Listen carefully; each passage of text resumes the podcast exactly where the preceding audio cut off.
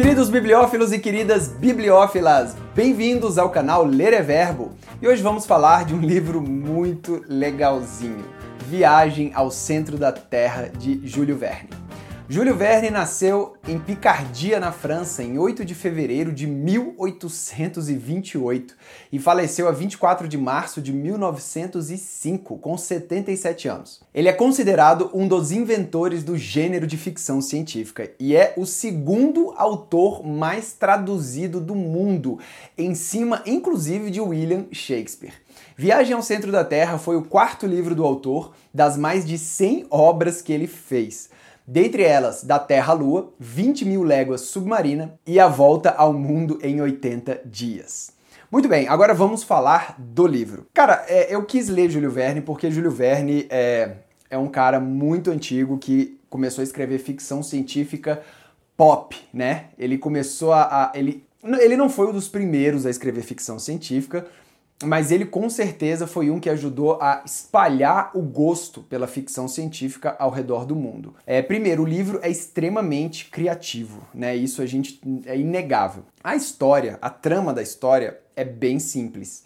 É, e isso é um aprendizado também, porque não precisa ter uma trama complexa para você escrever um livro interessante. É, a, a, trama é o seguinte: é, existe um professor que ele é aficionado em, em pedras e rochas, em estudos assim, de, de, forma em geral, e ele descobre um livro onde um livro tem um enigma. E aí esse professor tem um sobrinho. E esse sobrinho ajuda esse professor a desvendar o enigma. E o livro é contado pela visão do sobrinho.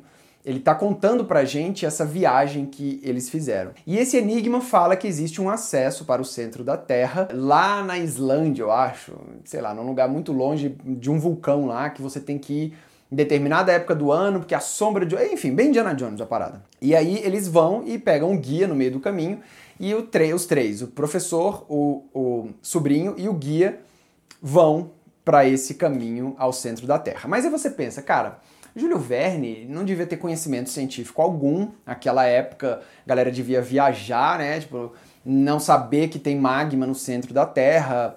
A galera acha que, que, que dá para chegar lá e tal. Nada disso, cara.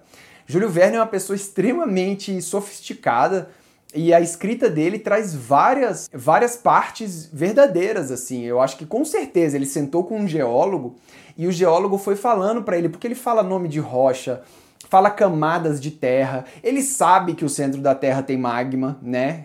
Então, assim, cara, como é que ele tá viajando ao centro da Terra se lá tem magma? Então ele sabe tudo isso. E, e é extremamente sofisticado nesse ponto, o que traz uma parte adulta para o livro. Mas a aventura, né, a história é extremamente infanto-juvenil. É tão, tão adolescente assim a parada que eu falei, cara, a turma da Mônica deve ter algum gibi escrito sobre isso. Tá lá.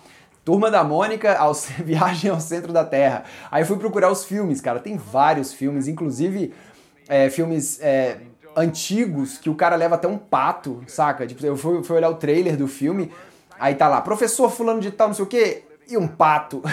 e, o livro, e, e, o filme mais recente é com aquele ator que faz esse tipo de filme, bem é, adolescente assim, e vai uma mulher, porque eu acho que eles querem colocar um romance. Enfim, eles pegaram o livro e, e deram uma caprichada na aventura, né? É, mas o livro é basicamente isso, é, é, bem aventura. E aí eles vão descendo. É, eu não sei se você vai ler, né? Mas assim, não tem grandes spoilers não para dar no livro.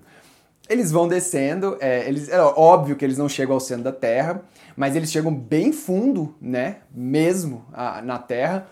E tem uma outra tem uma, uma, outra terra lá dentro, sacou? Eles chegam num mar, numa galeria de, de rocha que tem 16 quilômetros de pé direito. Ou seja, cara, é muito grande, saca? E, e o mar tem tipo 200 quilômetros de mar. É, é muito grande, é, é, tipo uma terra dentro da terra. E tem cima, e tem luz lá, que é gerada por correntes elétricas, né? Porque como é que o sol vai chegar lá? Mas tem que ter luz.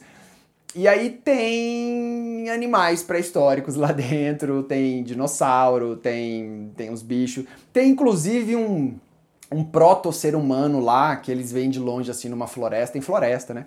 É, mas eles não chegam a falar com esse ser humano.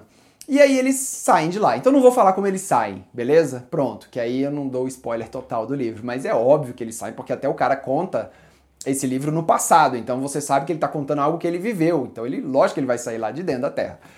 É, mas é bem interessante, assim, você vê o jeito que o cara escreveu uma ficção científica de aventura aquela época, você pensa, cara, as pessoas menos informadas podiam até achar que isso aqui é um relato verdadeiro que o cara foi a uma viagem ao centro da Terra, né? Por que não? É, não tinha tanta informação. A pessoa pega um livro desse, é um livro extremamente prazeroso e divertido de se ler. É, então fica aqui a recomendação. Eu sempre quis ler algum do Júlio Verne porque ele sempre traz uns temas muito loucos, assim, né? Viagem da Terra à Lua, 20 mil léguas submarina, A Volta ao Mundo em 80 Dias.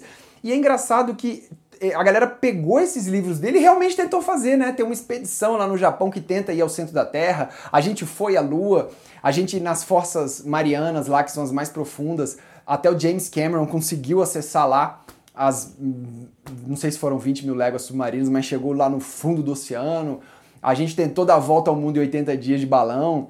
Enfim, é, é, o que eu acho, isso que eu acho legal de ficção científica, porque ficção científica ela não é que ela prevê o futuro, ela cria o futuro, porque adolescentes ou pessoas é, que trabalham com ciência leem isso, ficam inspiradas a, a, viver essa aventura também. Então a gente quer ir para a Lua, a gente quer dar a volta ao mundo.